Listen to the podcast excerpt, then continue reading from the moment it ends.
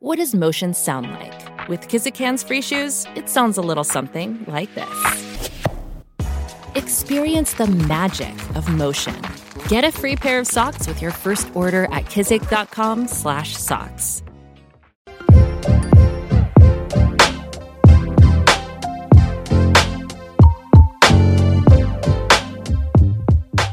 Bienvenidos a nuestro podcast. Hablemos. Bendiciones, chicos. ¿Cómo están? Bendiciones, mis hermanos Emil Tejeda de este lado. Emil, tú no sabes, mijo. Eh, hace mucho tiempo tengo uno, tengo este tema para desarrollarlo con ustedes, porque nosotros como cristianos hemos crecido con muchos mitos en cuanto a lo que no puede hacer un joven, porque si no lo etiquetan como carnal o descarriado. Oh, oh. Sí. Y en este día no solo vamos a hablar nosotros, sino que tenemos un invitado, eh, pero no un simple invitado, tenemos un joven dominicano, teólogo, productor, ilustrador, diseñador, dancer y sobre todo cristiano. El tipo es completo, brother. El tipo Está es completo, está completo, está completo. Eso es así. Sin más que decir, sin más que decir, Janiel Ramírez in the house. Papá, no, no es que no es, no es un tipo completo, es que el tipo es un problema, eh. el tipo es un lío. Ay, ay, ay, ay, lo dijo, lo dijo. ¿Qué es lo que tú dices, mi gente? Lo dijo. Activo, activo, bendiciones. Amén, eso es así. Estamos Antes. Eric, de, de nosotros eh, empezar a desarrollar el tema, eh, yo Sí. quiero, Eric, eh, mandar saludos a la gente de- desde Panamá que se suma a la transmisión. Sí. Perfecto, a todas esas personas de Europa, Centroamérica, Estados Unidos, todos los días se suman y en el nombre de Jesús los bendecimos. Eh, esto está para nosotros sumar. Hablemos podcast. Amén. Amén. Así que bendiciones. Amén, amén. Adelante, Eric. Así es, así es. Y tú sabes, eh, aquí estamos para tratar este tema. Eh, sabemos de que este es pod- esto es Hablemos Podcast, eh, donde hablamos esos temas que no se suelen tratar. Y de verdad que le damos las gracias por a, a nuestro invitado. Eh, yo pensaba de que simplemente ser- por ser dominicano, eh, que solo era a nosotros que nos corre por la vena el- el bailar eh, abrí un poco mi mente y vi que los latinos también bailan. Vamos Pero a hablar claro. momento- Vamos a hablar claro, Eric. Exacto. Latinoamérica, porque los otros Exacto. americanos no tienen sazón, brother. Vamos a hablar claro. Pero no solo ahí, no solo nos quedamos ahí, sino de que cuando emigro hacia otro continente, veo que cada cultura tiene sus propios bailes, sus propias danzas, eh, que se identifican de inmediato por ellos, por el Medio Oriente, ejemplo, eh, los africanos, los eh, con sus pasos contagiosos, pero tampoco se queda ahí, sino que también los suecos, los italianos, los españoles, en pocas palabras, casi todo país se identifica con un, con un baile. Ahora bien, y hemos invitado para eso a nuestro hermano, amigo eh, Janiel Ramírez, para que nos explique, nos desglose este tema tan tan problemático, por Tan así decirlo, controversial, dentro de vamos a la- hablarlo claro. Exacto. Controversial exacto. dentro de las iglesias. Así es. Y ahora bien, Daniel, ¿por qué los cristianos no bailan? ¿Por qué los cristianos no bailan? La pregunta de por sí es un poco injusta. Porque dices, los cristianos no bailan. Yo soy cristiano y bailo. Entonces, ¿qué, ¿a qué estás... O sea, ¿qué, ¿cuál es la problemática que estás señalando realmente? Eh, me refiero porque sabes de que al momento de cuando estás en un grupo de jóvenes y te comienzas a menear un poquito, un poquito, ah, no mucho, eh, ya inmediatamente te comienzan a, te tildan de, de que estás un poquito cale- calentón o chuletón, como quieran llamarlo. Y, y tú me entiendes, tú dices, pero vea, que, que me, sien- me siento mal, pero yo siento ese fuego, aun cuando me lo reprimen, yo quiero seguir bailando. Eso todavía pasa. To- todavía Claro, sucede brother. que una persona, ahora mismo un joven en la iglesia, quiere bailar eh, hip hop y, y hay un, un hermano que le va a decir eso es del diablo. O sea, u- ¿Ustedes han visto que eso todavía sucede? Oye, Yaniel, oye, Yaniel. Eh, tú te vas aún más profundo. Tú hablas del hip hop. Pero cuando yo te digo que nosotros como latinos, a veces en esos coros, esos coros que tienden a, tener la tendencia merengue, a veces tú das tu uno, dos, uno, dos. Exacto. Y ya te están mirando medio raro. Ahora imagínate cuando yo te digo a ti que mi ministerio es ser llamado eh, un, bailarín profesional de hip hop, de, de House. Imagínate de, que yo vaya con eso al pastor. Desate ese código tú ahí. Tú estás descarriado. Hay, un artículo eh, que yo uno de los primeros artículos que decía que un cristiano no baila. En ese artículo yo más o menos expongo de una manera un poco superficial que realmente esa frase viene de un, un grupo que yo tildo de manera cómica, ¿no? Los, policías, los, los policías del legalismo, los agentes legalistas. Ese, ese grupo de personas son esos que hacen ese enfoque en que el Evangelio se reduce a un conjunto de reglas, las cuales son interminables porque todos los días se le suma otra cosa y entonces en ese conjunto de, reglas eh, eh, incluyen el baile, porque lo asocian inmediatamente al criterio de lo mundano, de lo, de lo secular, eh, secular por ende mundano. Entonces, porque aparentemente en la iglesia no se baila. Parece que tampoco los israelitas bailaban y, si los, y, si, y como ellos no vieron a los israelitas moverse, entonces ellos no saben cuál es la, danza santa. Eh, a nuestro rescate llegaron entonces las danzas de iglesia con panderos y streamers y ese tipo de cosas, para entonces buscar la manera de una alternativa cristiana, porque lo que hay hoy día no se trata de hacer cosas con criterio, ¿no? Eh, lo que se trata hoy día no es estar en el, es estar en el mundo y no ser parte del mundo, sino que lo que estamos haciendo es cristianizar las cosas del mundo. Entonces yo tomo el baile y yo hago esto, eh, le llamo a este paso la danza de la victoria y a este movimiento ah. la... Eh, el golpe del el, golpe del pandero para los demonios de, no sé dónde y entonces esa fue la alternativa y esa fue la que vino para quedarse entonces de, de pronto como todo lo otro no encaja dentro del criterio sagrado secular, que es una dicotomía que, tienen la, las, lamentablemente nuestra culturalmente la iglesia cristiana de Occidente, eh, bueno, yo creo que todos los, todas, las, todas las religiones tienen sus facciones ultra mega eh, legalistas, ¿verdad? Entonces, en la cristiandad no tenemos la excepción, entonces esta, esta gente con mala ortodoxia, pues entonces lo que hacen es que hacen precisamente lo mismo que dije al principio. Eh, son legalistas e imponen este tipo de reglas y criterios y sacan todo lo, restante que no parezca eh, hiper mega extra santo. Yo tengo que ponerme este traje de escarcha, tú sabes, para brillar como la gloria de Cristo. Y, y, si no, es algo, y si es algo que, que como el hip hop, ¿verdad? Que no es para nada, no parece eh, nada religioso, no parece nada ortodoxo, sino todo lo contrario, que rompe con todos los patrones. Entonces, lo marginan. Eso es básicamente la manera en que yo lo puedo describir. Eh, yo no puedo decir el cristiano, mm, la frase cristiano no baila. Eso solo atribuyo, eso yo solo atribuyo a aquellos que se encargan de decir eso o de repetir eso, como si fuese una frase normativa. El cristiano no baila. El, cristiano no hace esto. El cristiano no hace que es contribuyendo a un muñequito de cristiano que ellos tienen en la cabeza. Ese muñequito de cristiano que ellos construyeron, como en, uno de mis artículos que yo pongo, eh, dice, y tú no le dices que cristiano yo pongo, y entonces la ilustración que yo uso es a un, a un Yepeto haciendo a Pinocho. Entonces, el Yepeto viene siendo este tipo de persona que hubo legalistas que me acusaron de que ese era Dios y que, y, que, y que el muñequito era como nosotros los cristianos. Entonces, Dios era un impío y era el diablo.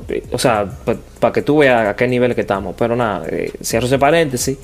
el, eh, el, el Pinocho que él estaba haciendo eh, es esta construcción de muñequito en el cual que está en la calle y yo le, le dejo saber a la le dejo saber a la gente que es realmente cristiano pero realmente es un muñeco legalista.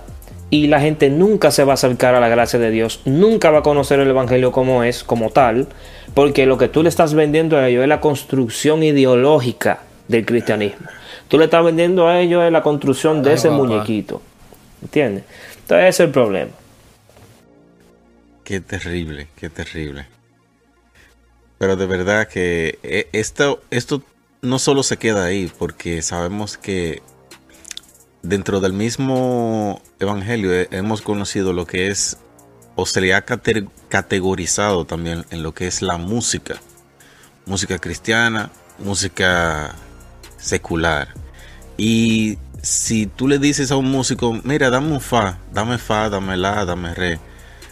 Tú no le vas a decir, mira, dame un la cristiano, dame un re No, no, cristiano. no, es música. Es música, es música independientemente Es música. es música. Lo único que cambia es la intención por la cual la creamos. Ahora, si estamos creando contenido de baile con el propósito de edificar, porque yo eh, de verdad que he visto danza y baile que en realidad te- tú entiendes el mensaje inmediatamente. Y a eso es lo que venimos en el día de hoy, a resaltar esta eh, la importancia del baile. ¿sí? Eh, otra pregunta, ¿crees, has estudiado teología para justificar tu pasión por el baile? Porque hay muchas personas que creen que van a, a- o piensan de que simplemente has estudiado esto para de sentirte seguro en lo que estás haciendo. Aclárale al pueblo para que entienda. al, al pueblo, sí, sí, he estudiado, si he estudiado teología para justificar eh, la, la danza, hermano mío, déjame ser totalmente sincero, y es que no. Y yo puedo decir que no es necesario. El. Wow.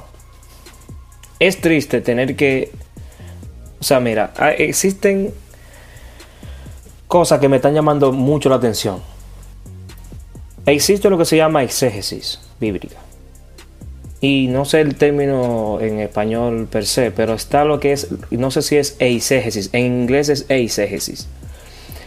Pero exi- existe exégesis y eisegesis. En el exégesis yo doy una exposición de la Biblia en el cual yo me mantengo dentro de lo que es la escritura. Yo no me salgo de ahí. El contexto y todo el background, eh, los detalles, las variables que están en la escritura, eso es lo que yo voy a, a- a traer de manera exponencial.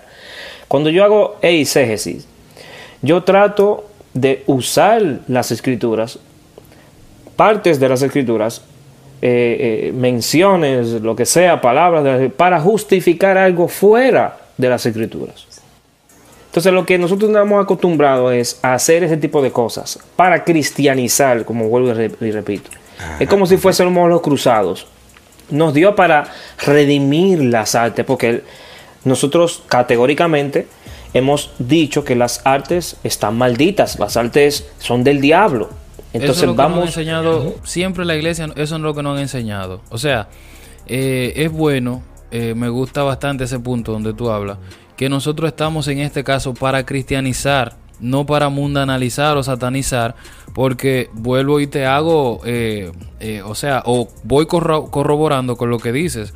Eh, no hay que ir necesariamente a un instituto bíblico para tú darte cuenta que cuando nosotros estudiamos la vida de David, que en un momento David se le apagó el gozo. David el gozo de la salvación no lo sentía en ese momento. Y cuando David empieza a adorar, cuando David empieza a hablar nuevas, eh, eh, o sea, un, algo especial pasó en ese momento. Bueno, pues la Biblia registra, oye, la Biblia, yo no te estoy diciendo que un libro que yo escuché, no, no, no. La Biblia dice que David danzaba y no de, eh, no que tenía el derramamiento del Espíritu Santo sobre él, no, no, no, no. La Biblia claro especifica, especifica, perdón, que David danzaba. Así es. David danzaba. ah, la gente. eh, el, el problema es cuando yo leo las cosas sin entender el contexto. ¿Por qué dice que David danzaba? Yo puedo decir.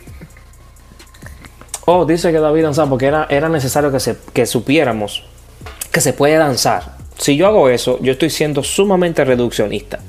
Y estoy siendo el término utilitario. ¿Por qué? Estoy usando el, el verso para justificar lo que a mí me gusta. O David danzaba, entonces yo danzo. Porque, o sea, yo, yo danzo. Y cosas. Entonces, no, no, tiene, no tiene sentido. Realmente, ¿por qué dice que David estaba danzando? Que estaba como debería de leerse, es que David estaba tan lleno de gozo que de- la manera de él manifestar su gozo en ese momento es que se puso a bailar en cuero, le dio para allá, se desinhibió, o sea, quiso, quiso glorificar a Dios y le dio para allá, le dio con todo. Fue libre. Ahora, Fue yo voy a tomar ese verso ahora como la base teológica para justificar la danza. Eso es muy estúpido. Y a mí me disculpan la gente que lo usan, pero es muy tonto. Yo no puedo, yo no puedo tomar una cosa así para eso. La danza existe, es una expresión humana, antropológica, ¿verdad? De las sociedades, es cultural. Tú dijiste, los italianos bail- bailan, los, los o sea, los europeos bailan, los africanos bailan, los caribeños, los latinoamericanos, los norteamericanos. Todo el mundo tiene una expresión cultural, dentro de ellos está la danza. ¿verdad? Música, danza, teatro, pintura, todas estas expresiones son cosas que aunque surja de la nada una civilización en el planeta, de abajo de las islas de Hawái, qué sé yo, de que, que la encontremos ahora, vamos a encontrar que tienen un tipo de escritura, vamos a encontrar que tienen un dialecto, vamos a encontrar que tienen alguna manifestación cultural para ellos expresar sus ideas. Entonces, perfecto. de ahí, de esa construcción, de la mera observación, podemos ver que si Dios fue que hizo todas las cosas, y vemos que el mismo patrón se repite en todas las sociedades y son como arquetipos ya preestablecidos. Entonces yo puedo decir que la danza es de Dios porque Dios la creó, está todo el mundo, o sea, no hay una excepción a la regla de eso. Entiendo lo que digo, claro, hay personas que nacen con el pie izquierdo, como dicen, entre comillas, pero, pero eso conoce y en algún momento se, se mueve por algo. No sea, o sea, como te digo, no tiene que existir música para que una persona se para a bailar. Hay gente que se mueve de regocijo y salta y todos esos movimientos así que son improvisados, si tú lo metes entonces en música, en cadencia, entonces se vuelve una danza. Pero la expresión así de movimiento, mm, mm, esos movimientos existen y son infinitos. Entonces, de repente caemos en esto. ¿Por qué? O sea, perdóname. La, la razón por la que se, se crea entonces este dogma es por esta hiper mega extra radicalización del evangelio y este legalismo de- de- de- de- del evangelio. Daniel, escuchándote eh, expresarte eh, todo lo que hablas sobre el baile, sobre la danza, como hemos titulado esta conversación en el día de hoy, ¿de dónde te surge a ti esa pasión por la danza o por el baile? ¿De dónde? Sí, ¿de dónde? ¿Qué te motiva? Yo, yo la descubrí a tem- muy, muy temprana edad, me gustaba mucho el merengue, pero fue la música que me, a la que me introdujo mi papá. Eh, mi papá siempre compraba cassettes, ¿sabes? Cuando se usaban los cassettes de, de cinta magnética. Eh, él- él- No, es- no es- no es que tú eres tan viejo, eh, para que los que están escuchando el podcast de los millennials no vayan a pensar que, que tú eres viejo. Yo, yo digo cassette ahora mismo, yo no sé si hay, hay, hay menores que van a saber qué es eso. Eh, y, y- y- hay, hay. Entonces, Que lo busque, que lo googlee, que lo googlee. sí, muchachos. Entonces, el caso es Tarea. que él, él compraba estos cassettes de, de merengue, de salsa. A mi papá siempre le ha gustado mucho la música. Incluso él nos quiso introducir a la música. Y, yo puedo decir que de una manera forzada. Él quería que yo aprendiera piano y que aprendiera algún instrumento obligatoriamente. Nos inscribió en, la, en una de las escuelas, en la Escuela Elemental de Música de Santo Domingo. Y entonces, en la Escuela Elemental de Música me di cuenta que yo no daba para eso. yo, yo era un muchacho demasiado movido. Entonces yo prefería salir a jugar con los amigos, con los amiguitos míos, eh, soltar la flauta y todo lo otro, eh, y ponerme a jugar Jun. Cuando sonaba la música, yo entendía que me gustaba más moverme que, que- que tocar un instrumento. Y, y yo recuerdo que en un momento, eh, oye, esto va a sonar un poquitico muy hiper mega historia espiritual para conmover corazones, pero no Desátalo, realmente. desátalo. eh, en un tiempo de mi vida eso fue como una decepción. Eh, ¿Por qué? Porque mi- mis hermanos, por ejemplo, Ariel Ramírez, eh, músico eh, muy destacado, eh, mi hermano mayor también, Omar Ramírez, que es pastor juvenil, eh, ellos todos son fueron estudiantes de música y son músicos, o sea, de, de conservatorio, ¿verdad? Ok, bien, bien, bien. Y eh, yo no lo fui, ni tampoco mi hermano gemelo. Nosotros forzamos y forzamos para que nos sacaran de la escuela y mi, mi papá se dio al final y fue como de una manera como se lo entregó a mi mamá, nos, nos entregó a mi mamá, que fue la que nos apoyó. Ok. Entonces, eh, él nos hacía sentir mucho y algunos miembros de la familia también. Ay, hombre, no aprendieron músico y tu abuelo también era músico y esto era músico. Pero nosotros no éramos músicos. Y yo recuerdo que yo no sabía bien orar, ¿verdad? Yo no tenía esa costumbre ni nada, pero las pocas oraciones que hice las hice como sinceramente y en todas ellas siempre Dios se manifestó. Yo recuerdo que siendo muy niño yo le dije a Dios, eh, yo tenía como 10 años, 12 años. Yo le dije a Dios, eh, Señor, eh, perdóname si yo te ofendí, porque yo soy ahora como que no, que no me gusta la música, y me salí de la, de la escuela de música, y yo llorando y todo, y yo recuerdo que tuve un sueño. En el sueño, yo andaba en el vehículo con mis padres, y mi papá se volteó, el que menos debería de decírmelo, ¿verdad? Se volteó y me dijo, mira, ni tú ni tu hermano están llamados a la música, tranquilo. Wow. Y yo no sabía que Dios hablaba. Yo vine a entender eso después. ¿Oíste? Y ahí yo entendí que, que eso no era el camino. Y me dio para bailar mi hermano. Y siempre ha sido para bailar desde, desde ese tiempo. Conocí el. Mis hermanos introdujeron el, el rap con cassette también grabado desde la, de las estaciones de radio americanas aquí. Mucho. Eh, eh, Biggie Smalls, Tupac y ese tipo de cosas. Yo me puse a escuchar todo eso, aunque no entendía nada. Y nada, me dio para el baile, principalmente para el hip hop, que fue lo que me enganchó así, full, full, full. Excelente, excelente. Mira, Eric, tú tienes otra pregunta. Yo tengo otra acá. Da- dale, dale, dale, dale. Tengo otra interesante, Yadniel. Eh, muy bueno eh, eso que tú hablas porque, eh, bueno, día tras día eh, este ministerio va subiendo. O sea, y la pregunta es, ¿qué debemos hacer para que tal arte reciba más respaldo? Conociendo en el medio donde nos movemos. Mira, es muy difícil, bro. Es muy difícil. Yo te, si te digo, mira, lo que tiene que existir es personas que se comprometan a, a- a impulsarlo. Si te digo eso, estoy, sien- estoy, estoy trayendo una limitante.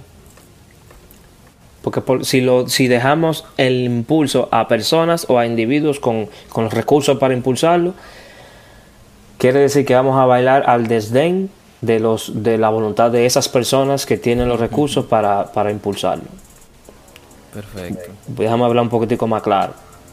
Si tú tienes, si yo te digo, mira, tiene que existir gente que puedan invertir en esto, que vean interés en esto, dígase, no sé, eh, de manera privada, vamos a decir.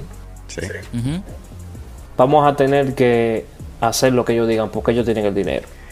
Ay, Claro. Si le pedimos, si le pedimos al, al- no, o sea, siendo cristiano, porque estamos hablando del contexto cristiano, ¿verdad?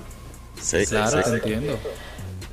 Los seculares pueden ir al gobierno y le pueden pedir al gobierno, miren señores, queremos hacer esto y aquello. Y ellos lo hacen sin ningún problema. Y las, y las, las entidades del gobierno, por lo general como son medio antirreligiosas, tú sabes, van a, hacer la van a, hacer, van a facilitar las cosas para ellos. No digo que ellos no, no prestan servicio o ayuda a los cristianos, pero el problema es que nosotros somos, somos demasiado... eh, Vamos, somos demasiado fanáticos Entonces vamos, vamos a llegar y hasta el anuncio dice, eh, eh, eh, vamos a hacer una danza y vamos a llamarle eh, evento de danza para cristianizar o evento de danza evangelística o le ponemos shamá que sé yo quién. Entonces ya toda la gente sabe que eso no es rentable, eso no va a llamar, entonces para qué prestarle un, un podio, ¿verdad? Vamos a decir que nosotros no se la ponemos fácil tampoco a la gente para que no, nos faciliten a la gente secular, ¿verdad? Entonces, eh, el apoyo así per se, per se, para las artes, bro. eh, yo te voy a ser sincero y tal vez esto va a ser como chocante para ustedes, pero yo me rendí en ese sentido. Wow. Wow. Y yo te voy a ser sincero. eh, hubo personas en mi vida que realmente empujaron artes y lo llevaron hasta cierto nivel. Pero lamentablemente, como vuelvo y te repito, depende o dependíamos de la humanidad de esa persona. Las cosas nunca surgieron más de la humanidad de esa persona. ¿Tú entiendes? No se elevaron mucho más sino que se estancaron y al final se disolvieron. Entonces, eh, eso es por- eso es cuando suceden, cuando aparecen personas que realmente están interesadas, que quieren ver el arte florecer en, la- en la- en- el mundo cristiano. Hay, hay entidades, hay ministerios, hay fundaciones que fomentan las, la- la- las, eh, el display artístico, pero que lamentablemente tienen su propia agenda y le dejan saber a todo el mundo que es que es la es se hace lo que ellos digan. No están en pro sí. del arte per se, sino que se trata de su propia agenda y están usando eso como una herramienta y por lo tanto tú eres también otra herramienta y tú te sientes usado. ¿Entendiste lo que quiero decir? Sí, claro, claro, claro que sí, entiendo perfectamente tu concepto y eh, bueno, conozco también amigos que, que están en el medio, que viven de, de, de esto, viven de quizás el baile, quizás eh, de- del canto, eh, de producir. Y, y es como tú dices, al final del día, el que pone la plata es el que va a decidir qué sale, qué no sale y cómo se hace. Eh, eso es una realidad. En la forma secular, eh, hay, eh, eh, o sea, la, la otra facción es que no hay un mercado que haga como que las cosas sean rentables. Yo creo que estamos hablando de personas que sienten la vocación, por lo menos tienen la carga de vocación Ajá, como artistas. Exacto. exacto. Porque, porque sí. ¿qué pasa? Que por- como, como dentro de la iglesia esto no se toma en serio, esto no es un oficio que se toma en serio, Ajá. eh, entonces esta discusión que estamos teniendo nosotros, para alguna persona va a ser irrelevante porque no se toma en serio, esto no es una vocación en seria. eh, Esto, para hay muchos. una pregunta por ahí, hay una pregunta, Eric, y perdona. Entonces, eh, eh, ¿esto de la danza es un hobby o una profesión? Ajá, exacto. Pero para an- antes de yo abordarte esa parte, eh, como yo puedo decirte que como no se toma en serio, que es algo cultural que no se toma en serio, esas frases así muy, muy, eh, muy dañinas, que el que vive del arte se, se muere de hambre, cosas como esas que se repiten. No digo que es mentira, ¿eh? En verdad, en No, verdad, no, si, si apostaste a ser artista, tú estás apostando eh, a un salto de fe. Te lo puedo decir con todo, con, con toda sinceridad.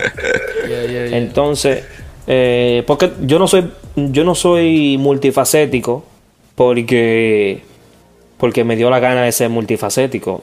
Yo en parte yo le digo al Señor que, que gracias porque me dio la capacidad de- para entrar en, en- en diferentes renglones. Pero realmente ha sido la necesidad la que me ha empujado a eso. Eh, a ser multifacético. Si por mí me quedara con la danza y se acabó. Pero no. ¿Entiendes? Eh, no hay donde agarrarse de eso, lamentablemente. Entonces, como no hay un, no hay un mercado establecido dentro de los cristianos, en el cual tú que tienes la vocación quisieras hacer baile, perdón, y más, y, y- y- y- el futuro se hizo aún más distante con lo del 2020, con el COVID y todas estas cosas. Sí, sí. Entonces, dime tú, hermano mío, un evento de danza, escuelas de danza cristianas. Eh, wow, o sea, eso no tiene salida. Eso no tiene salida. Y si tiene, es. Ellos se deben a su. Ellos lo que hacen es hacen una pequeña escuela, ¿verdad?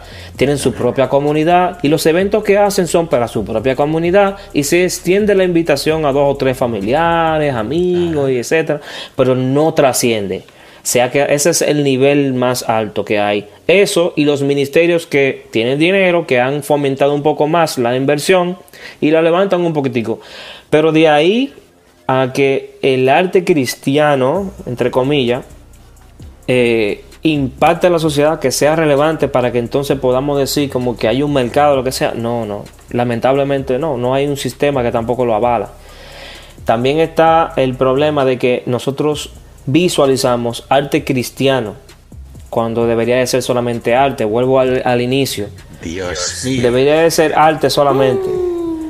Yo soy, cuando yo digo arte cristiano, yo por para que la gente me entienda, porque lamentablemente, así, pero si es por mí, por mis propios términos, yo hablaría arte, los artistas. Porque el problema es que hemos querido ¿Cuál es le voy a hacer una pregunta a ustedes. ¿Cuál es la diferencia entre, entre un arquitecto, arquitecto cristiano y, y un arquitecto? Dios mío. Eh, Son igualitos los dos. Eh, ese es el problema que estamos cayendo ¿ah? en la en el eslogan. Y más profundo, más profundo, ¿eh? ¿Cuál es la diferencia bueno, en, el mundo arquitectónico sí hay distinción de, arquitectura religiosa. Porque por los edificios que se hicieron para eso. y lo identifica, y lo identifica. Pero dentro de la parte técnica de la arquitectura, ¿cómo tú sabes cuándo hay arquitectura cristiana y cuándo hay arquitectura secular? Estamos hablando de, tú sabes dónde van los cimientos, ¿no? Tú sabes dónde van, dónde se trazan las líneas. La, línea cristiana en el dentro de la arquitectura, ¿cuál sería? La que está más recta. La más recta. La más perfecta. no hay forma de tú, de tú, de tú cristianizar una cosa inerte. O sea, yo no puedo, yo no puedo agarrar y decir que tal oficio eh, cristiano. O sea, tal oficio cristiano Usted cristiano. entiendo. Claro, claro, claro. y tu contenido va a hablar por ti. Tu contenido va a hablar por, por eso es que nosotros, nosotros no tenemos mercado y no y el que el que quiera ver esto como algo rentable no puede hacerlo porque la dicotomía entre lo sagrado y lo secular es el, la pared que divide a nosotros del mundo real. Entonces, lo que de lo que nos divide eso es que nosotros no nos injertamos dentro de las actividades sociales, no estamos ahí por, nuestra creencia de que, nosotros, ser parte del mundo es, eh, es eh, dedicarnos a hacer las mismas cosas que hacen la gente en el mundo. Yo no, yo no, yo no sabía, o sea, yo no sabía que eso era tan profundo hasta que lo, hasta que lo viví, porque yo forcé y forcé. Vamos a levantar un grupo, cuando tiramos el grupo de Cuadrón de C, Estábamos moviendo y moviendo jóvenes y entrenando muchachos para que, se motivaran, para que hayan grupos de baile, para que, para que vayan a competencia, para que vayamos... No, loco. Eh, ese fue el error de nosotros. Nosotros pensamos, pensamos que íbamos a levantar... Que, ¿Cómo te digo? Se trataba era realmente de nosotros injertarnos en la sociedad. Que nuestros valores sean reflejados dentro y con las personas que están en el mundo. ¿Tú entiendes lo que te quiero decir? Sí, sí, claro, claro. Eh, pero hemos querido tanto eh, separarnos de la gente que es rap cristiano. Rap. Es rap, bro. Trap cristiano. Trap. Eh, música cristiana. Música secular. para nosotros eso es, eso es, como un deporte. Y si tú no lo expresas así, los mismos cristianos te van a banear. Entonces, el arte tiene toda la de perder por los dogmas, estigmas y estereotipos preestablecidos en la mente de los cristianos.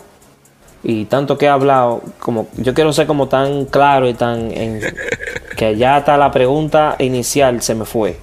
Pero sí. No sé si se entendió más o menos. O si, porque estoy tratando de decirle de una manera holística la problemática, que tiene mucha vertiente, mucha vertiente. si, nosotros, si nosotros, es el problema de hacer preguntas como muy lineales, cuando se trata de un problema complejo. Porque entonces tú dices, por ejemplo, eh, la, la pregunta que sigue, que tú dijiste, hobby. Hobby o profesión. O profesión. Tú, tú ves, tú, tú, me, tú me estás diciendo hobby o profesión y nada más me estás dando esas dos. Ya, no, no, pero que sin tú darte cuenta, diste en el clavo, diste en el clavo. O sea, tú antes de... de tú me dijiste paso a la, a la- antes de pasarte y, y sin darte cuenta, ahí Me el contestaste. que he entendido, claro, me contestaste. Es una realidad, brother. Si, si, nos, a- si nos agarramos más o menos de lo que yo estaba exponiendo anteriormente, eh, yo decidí que el baile es una expresión mía a la cual yo le invierto. Yeah. Alright, ahora sí. Yo es agarro un y- hobby, brother. Es un hobby. Es un hobby, para vamos, ti. ok, un hobby. te voy a decir, eh, búscate, o sea, eh, a- abiertamente al público que no estás escuchando, claro está. eh, búscate una profesión que te deje chavos porque esta no te va a dejar. En cierto sentido, eh, entre comillas, entre comillas, porque hoy hemos aprendido bastante, eh, danza cristiana, entre comillas, porque es danza, como tú bien así lo exacto. expresas. Que, que para, para yo entonces dar una apología de por qué que digo que eso de danza cristiana es lo peor que nosotros no hemos inventado, ya eso sería otro tema que tendríamos Ay, que Dios tener un... Poderoso. Y, y tengo que ser cuidadoso porque me van a odiar, me van a odiar. No, brother. Es que tú eres el hater, Hablemos, tú eres el oye, hable- hablemos podcast, hablemos podcast, va a estar siempre para escucharte. Y, mano, es que, fíjate, Eric, eh, Janiel, es que nosotros en estos tiempos estamos para hablar, eh, estamos para edificar eh, tantas cosas que, que quizás nos mal enseñaron, nos mal educaron Sí, desde sí. el principio. Y este es el concepto de esta plataforma. Nosotros romper con, con esos paradigmas, eh, con tantas cosas que, que tú a veces te, te pierdes de tanta felicidad por decir, wow, el cristiano no puede hacer eso. Cuando nosotros somos la creación de Dios y todo lo que está debajo de la tierra, encima de la tierra, encima, por el cielo, donde lo quieras poner, es para nosotros gozarnos y contemplar la hermosura que Dios ha hecho. Yo, yo, en mi caso, como yo soy muy racional, yo, yo sustituiría el término felicidad. Si para ti corresponde, eh, eh, yo creo que sí, podríamos relacionarlo. Uno se pierde de felicidad, no creo, si tú hablas de felicidad como realización, para mí es como si no, si yo lo entiendo, si, si es como, llego a una realización, si es algo que tiene lógica, si tiene coherencia, entonces puedo decir que estoy satisfecho. Y si entonces cuando llego a esa, a esa plenitud, entonces puedo decir estoy feliz o me siento feliz. Eh, por, por- ¿por qué lo digo? Porque que yo no, yo o sea, nos, cu- nos cuidimos tanto por tantos dogmas. Eh, ¿Cómo te digo, brother? Es como... No, no, no, no lo hago para ser feliz. Si no lo hago, es como que esto debería de ser, debería de ser normal. ¿Tú entiendes? O sea, esto debería de ser normal. No es como una cosa como, loco, es- esto, el hecho de que yo lo vea como una experiencia que me va a hacer feliz o como, o como, como, como si me estuviese comiendo un helado, como si me estuviera dando un gusto, es lo que hace que sea malo, que para mí sea doloroso. Porque debería de ser normal. ¿Tú entiendes lo que te quiero decir? De- de- Sí, sí. Deberíamos de tener cosas que deberían de ser normales, pero Te entiendo, te entiendo. los años 50, 60 y 70 marcaron la, la idiosincrasia cristiana. Con esos movimientos RT, y me reservo los nombres, esos movimientos RT le hicieron pila de daño al evangelio, pero full, full, full. Entonces, eso se metió en la psiquis cristiana. Tanto dogma y tanta cosa. que hasta hoy en día vemos que las personas que ni- no solo eso, sino que las personas que aún no son cristianas o que no son cristianas, si tú te viste de una forma o si tú activas de una forma, dicen, no, pero ¿y de verdad Varón, cristiano?". varón, varón. Pero yo soy el que tengo a Dios dentro y yo sé y el Espíritu Santo me, me, re- me re- eh, me reprende, me, reprende. redarguye. Es Es decir, así, que- es así. La- no podemos, en cierta medida, no podemos, teológicamente no podemos separar la cultura de- de- del cristianismo, es verdad, ¿verdad? Pero eso no nos quita a nosotros nuestro, eh, ¿cómo te digo? Jesús nos dijo a nosotros, nu- nuestro, ¿cómo se dice? Nuestro deber de denunciar lo que está mal. Si nosotros somos la iglesia y sobre nosotros, sobre, nosotros está lo de atar y desatar, lo que se ata en el cielo. nosotros estamos para desatar esas, esas barreras culturales que nos están sesgando las oportunidades de oro a nosotros para realmente cambiar vidas. Por ejemplo, nosotros deberíamos de... eh, eh, Jesús dijo que y- y- y saliéramos e hiciéramos discípulos, ¿verdad?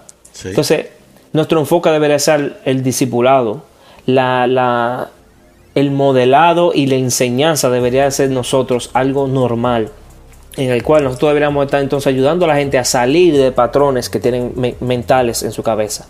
Patrones mentales que tiene la gente anterior a nosotros, que eran cristianos, que lamentablemente lo hicieron mal, como ese tipo de cosas. Un cristiano no puede, un cristiano no puede darse un traguito con uno- un- unos compañeros de trabajo, porque Ay, desde ay. que lo hace, entonces es un hijo del diablo. Tú no eres de que cristiano, o sea, ¿entiendes? Como la historia que yo tengo en el escrito. en el escrito yo expongo al muchacho que él se cohibió de beber algo y el joven fue y le dijo, wow, si tú te hubiese bebido esa bebida, yo hubiese pensado que tú no, no eras cristiano, pero wow, tú sí tienes testimonio. Él contó eso como con una, con una valía y un valor y un orgullo y yo dije como loco, pero tú lo que acabas de hacer es perpetuar el muñequito de, de cristiano legalista que toda esta gente piensan de uno. Entonces todo el mundo vive cohibiéndose por ti. Y tú dices que, wow, una victoria, wow, él va a seguir bebiendo.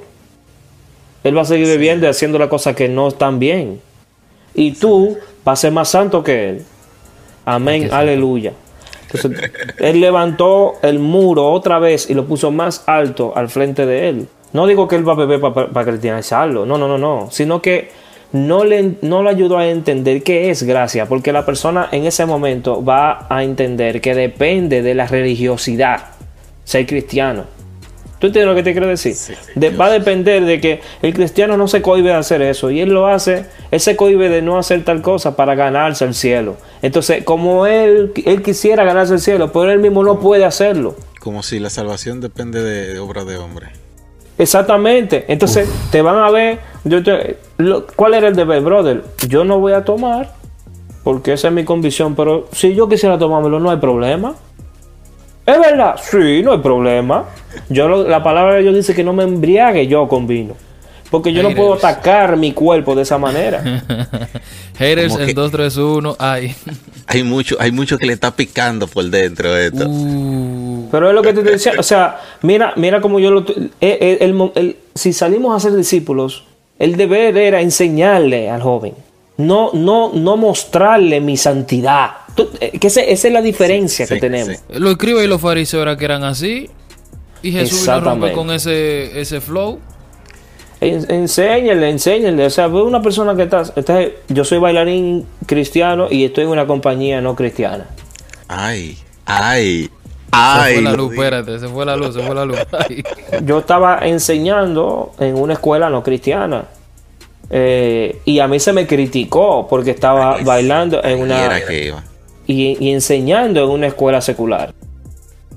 ¿Tú, tú entiendes? Incluso estaba Sí, llevando sí, grupos a bailar y a competir en una competencia secular con música que no era cristiana. Y la gente, no, porque tú sabes lo que sucedió. Los jóvenes que yo entrené, yo tenía dos, dos crews que tenía que llevar una competencia. Eso es muchísimo trabajo, yo me maté ahí. Pero, y, yo aplaudo a los que se dedican a eso, eso es de mucha valía. Independientemente de esa condición y, de, y de la naturaleza del evento y las cosas que estábamos haciendo, esos jóvenes se identificaron conmigo como, como un maestro, primero. Aun- Aunque me vieron la cara de joven, ellos pensaron que se iban a, se, se iban a comer. No, ahí llegó un cristiano. Y el cristiano no tiene que hacerte mucho bulto. Exacto. No tiene que hacerte mucho bulto. Hay una cosa, hay cosas. Nosotros tenemos el Espíritu Santo y sabemos identificar patrones y conductas y, y cosas que el que no tiene el Espíritu Santo no sabe que existen y que le hace daño. Y son y, Amén. y expresando ese tipo de cosas en el momento adecuado, entre ellos, no lejos de ellos, sino entre ellos nosotros le, le decimos a ellos que tenemos una mentalidad superior. ¿Tú entiendes lo que te quiero decir? Exacto. El, entre ellos, esos jóvenes, al, mira, al principio cuando yo llegué, a, mí- a mí se me vació incluso de una clase que hubo que llenarla después, porque cuando yo llegué, yo fui a enseñar hip hop de verdad, porque es otra cosa, ese, eh, ese es otro problema ya. Eh, hoy día no se sabe qué es hip hop ya, o sea, eso, eso, se, eso se echó, se echó por un tinaco y se ha ligado con no sé qué. Para que sepa. Entonces, eh, yo llegué a enseñar hip hop a estos jóvenes porque la competencia era de hip hop, ¿verdad?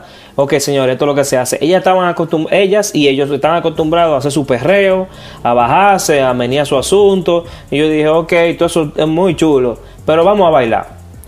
Cuando se vieron así, ay, no, esto es muy difícil. esto-".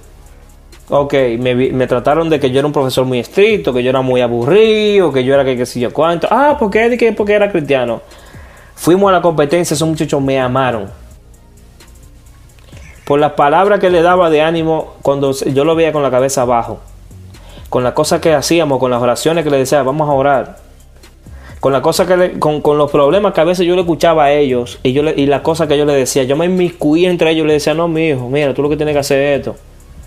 Entonces, cuando yo me fui de esa escuela, los jóvenes empezaron a escribirme a mí. Profesor, vuelva. Porque la maestra que vino ahora, ella lo que nos enseña a nosotros es a menear. Oye, los mismos jóvenes que les estaba gustando eso sintieron la diferencia. Cuando yo me fui, sintieron la diferencia. Yo no llegué a cambiarle su mundo. Lo peor es tú llegar a un sitio y maltratar todo lo que una persona considera sagrado y después hay un, hay un dicho, para no ah, eh, decirle esa frase así al aire, yo lo que estoy diciendo lo estoy sacando de una frase hindú, es como un refrán o algo así. Dice como que tú no puedes arrancarle la nariz a una persona y luego regalarle una rosa para que la vuela. Tú no Ay, puedes llegar, tú no puedes llegar a un sitio y maltratar absolutamente todo lo que yo, esto es del diablo, esto es del diablo, esto es de Satanás, este, si de- si suena esa música, el espíritu de que yo que se te va a pegar, y que, que yo cuánto, si tú te pones a soltar todos tus dogmas cuando tú llegas a un espacio, hermano mío, tú mismo te vas a cerrar la puerta. No es para eso que estamos. Si el poder del evangelio, oye, si, si, si, si lo que constituye el evangelio es poder y, en, y, en- y- y el estrado de Dios está en justicia y en juicio, cuando tú llegas a un lugar y llega el evangelio, tú no tienes que dogmatizar. Tu vida, tu ejemplo es lo que va a hablar por ti. Y ese es el contenido que la gente va a absorber de ti. Entonces, a mí me criticaron porque estaba ahí. ¿Tú entiendes lo que digo? Pero Sí, imagínate sí, si, tan, si, si 20 Janiel estuvieran en las escuelas seculares. Pero a eso, a eso era que iba. A, ese mismo punto era que iba. Lamentablemente, eh, en la, misma República Dominicana, lamentablemente hay que decirlo así, de que se ha, está bajo patrones, es así. Pero vemos de que personas en, en la antigüedad, vemos eh, personas que ahora mismo son reconocidos como uno de los mejores artistas, como ejemplo Van Gogh, eh, y, un, y un sinnúmero que en el principio no fueron nadie, fueron nadie, y ahora actualmente son reconocidos como uno de los mejores. Eh, de verdad que tenemos que, eh, es nuestro propósito como joven, como, como líder, incentivar a esto. Claro, no pasándole por encima a lo que digan los pastores, porque tampoco vamos a ser desobedientes. Pero claro, es decir, abrir la mente en cuanto a esto. Y para eso estamos aquí en Hablemos Podcast. Y sí, sentí como mira, un temblor eh, cuando tú dijiste eso. Cuando tú dijiste, no pasándole por encima a los pastores. Sentí como un temblor tuyo, así como. como eh, No, ey, no, no, no, no, no, no, no, no. El pastor, mi pastor Willy. hay, que vivir, hay que vivir moca, hay que vivir moca. Wow. No, no, no, no, mi pastor Willy, él, él está siempre pendiente a nuestros episodios. Y, y claro, nosotros, eh, nuestro podcast no es algo de una iglesia. ¿sí? No estamos eh, cristianizando o, trayendo una religión a, los oyentes. Cada uno de los oyentes eh, pertenece a una iglesia, sea o no activo. Pero sí, de verdad que nuestro propósito es hablar con los jóvenes, qué les molesta, qué, cuáles son sus curiosidades. Yo de verdad, eh, mi curiosidad siempre fue eso del baile. Claro, no es que soy un bailarín, ¿eh? pero mira, en el caso de lo que si es un hobby o una profesión, se puede tomar un hobby cuando tú lo quieres hacer para, para ti mismo, pero cuando llega el caso de una profesión, eh, si hubiese sido en el caso de si vivieses en los Estados Unidos o en Europa, donde en otro país que no sea la República, no dudo de que hubiese sido un éxito. Pero claro, no, aún no es tarde para cambiar esa ideología dominicana. Eh, mi error cuando dije que cuando yo te dije que yo me rendí es que para decirte que mi error fue pensar que primero que el arte se, el baile se redime ese fue mi primer error porque yo mismo estaba perpetuando esa dicotomía de lo sagrado y lo secular eh, el arte en sí no se redime. Como no se redime la arquitectura, como no se redime las leyes. Eh, es quien usa el asunto, el que usa el instrumento, la herramienta, eh, el que marca la diferencia. Ese fue mi primer error. El segundo error fue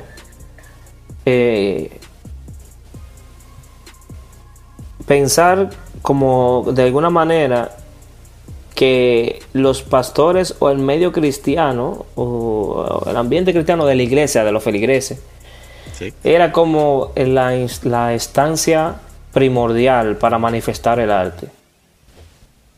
El arte, mira, yo como ilustrador, eh, tenía que tener pendiente esto. Si tú dibujas tú dibujas donde sea. Nosotros dibujamos sobre lo que se llama, la hoja ni siquiera se llama hoja, sino soporte. Tú dibujas sobre un soporte. Tú imprimes sobre un soporte en las artes gráficas. En este caso, un muro pudiera ser un soporte, por eso tú ves muralistas. La gente no se ni siquiera se limita, el ilustrador ni siquiera se limita, de repente pintan gente. Tú no has visto gente que se desnudan y los pintan completo. Entonces el soporte es, es infinito. Ahora tenemos 3D printing. Tenemos gente, eh, impresora que imprime en 3D, en el aire incluso, y, se imprime ahora en el agua. el, arte no tiene un lugar fijo.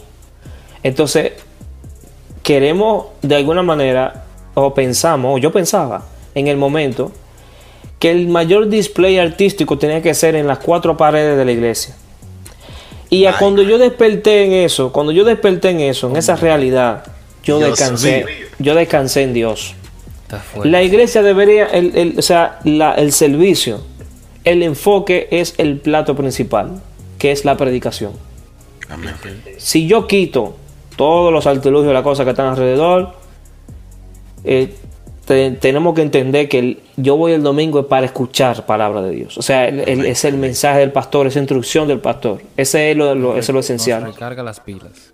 Entonces, si vamos a aportar algo de arte o lo que sea, que sea para enarbolar o, elevar, o, darle más valor a eso que se va a hacer. ¿Tú entiendes lo que te quiero decir? Sí, claro. Entonces, lo traduzco, traduzco el arte o algo artístico a elevar tal vez el momento de la alabanza congregacional.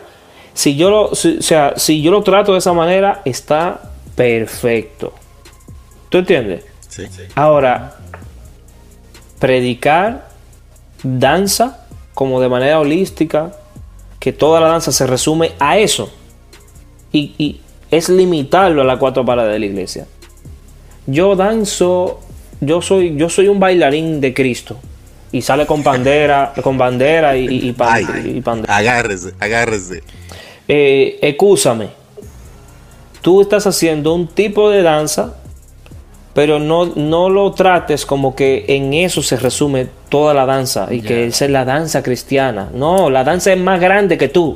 La danza tiene sin, un sinnúmero de manifestaciones, de la cual la mayoría, por lo general, ellos lo desconocen, este tipo de gente, porque no se capacitan, no van a academia, no se preparan, no saben nada. Entonces tú lo ves que hacen eso, lo, lo, mismo moriquete la cosa. Entonces, el problema de eso es que entonces no solamente, o sea, ellos son jóvenes que pudieran tener una vocación muy fuerte, o sea, una, una, una ah, cuando ejecutan, mucho mayor. Pero ese pensamiento de que se supone que están esas cuatro paredes, hace que se muera. Entonces yo me rendí porque yo vi que eso era demasiado fuerte. ¿Tú entiendes? Y yo dije, vamos, vamos, vamos a echar un poco más para atrás. Daniel, a lo tuyo. Y de ahí surgen, por ejemplo, los cuatro gatos. Ajá, ajá. Yo, estos jóvenes que yo le he dado clase, que yo lo he preparado, en algunas etapas de su vida, no en todo, porque ellos son muchachos que ellos mismos metió mano. Yo nunca me, creo dueño de nadie, ni, ni, ni, ni. Como hay gente que dicen, eh, ese, lo hice yo. Esos, son de los míos, esos salieron debajo de mí. De, de, abajo de mi sobaco, toda esta gente, todo lo que un lambón, vaya de ahí, que es lo único que hace Dios. Amén. ¿Entiendes? Entonces, 100%. Eh, ¿cómo te digo? Eh, estos jóvenes yo lo enseñé, yo vi su capacidad, vi su hambre y dije, ¿cómo se hace algo? Permiso, permiso excelente participación en esa canción con Underdog. Excelente. Gracias, mi hermano. De verdad, de verdad. Eh, fue, un reto, sí, pero me gustó, me gustó. Un, expectativas. un video de bajo presupuesto. Pero yo quería demostrar las dos cosas, ¿eh? oíste. No se necesita mucho para tú hacer algo bueno. Esa es la intención, la intención es lo que vale. Real no se necesita mucho. Lo que hay que tener criterio. criterio, fomentar el criterio, el pensamiento crítico, de tal manera que cuando tú hagas algo, emitas un juicio, creas un producto, tú hayas considerado variables que hagan que lo que tú eh, eh, eh, entregues sea un producto de valor. ¿Tú entiendes? Entonces, de ahí surgen los cuatro gatos. Yo dije, vamos a invertirle a esto, vamos, vamos a darle tiempo, ¿no? Y ahora yo me disfruto viendo ese producto y si de ahí alguien se quiere agarrar y, motivar, amén. Si no, sigo haciendo lo mío. Y yo creo que vamos a llegar a ese punto, en verdad, mi gente. En la cual, hermano, si usted siente hacerlo, hágalo y olvídese. ¿Tú entiendes? Porque que ya, o sea, vivir excusándonos. Tu pregunta al principio fue, eh, tú has estudiado teología para justificar o fundamentar tu posición. No, hermano mío, ya esa etapa en la cual uno tenía que estarle diciendo a la gente, no, porque mira, la Biblia puede decir esto, que mira, mi pastor me enseñó que, mira, hay personas que, tienen, que hacen preguntas porque realmente les interesa la verdad. Y hay necios que hacen preguntas. Hay gente que, que esa, esa necedad nunca se va a pasar. Entonces hacen una pregunta y no se van a satisfacer nunca. Va a surgir otra, y va a surgir otra, y va a surgir otra. A esa gente hay que mocharla, lamentablemente. Eso es así, mi hermano. Son tóxicos, son tóxicos, son tóxicos. Entonces, si ustedes tienen, si ustedes tienen un, otra pregunta, por ejemplo, que se atañe más o menos a ese renglón o a ese, o a ese mal eclesiástico de, que si se baila o si no se baila. Ya ustedes saben cómo desmantelar eso. Ya. No, pero de verdad, mi hermano, que contigo hay que, hay que hacer otro, sí, otro episodio. Que hacer otro episodio. Hay, hay que hacer otro episodio porque de seguro que el público también lo va a pedir. Y de verdad te agradecemos un, un, montón tu participación y tu aclaración en cuanto a todo esto, lo que es dance, baile, eh, la danza como arte, no simplemente moverte, ¿ah? eh, porque sabemos y consideramos de que esto es más que un movimiento. Ese es una arte de expresión a través de los del, cuerpo, de cómo podemos proyectar eh, esta gran imaginación. Eh, sin más que decir, hasta aquí nos despedimos y hasta la próxima. Eso es así. Bendiciones, mi gente. Gracias, mi hermano, por la invitación.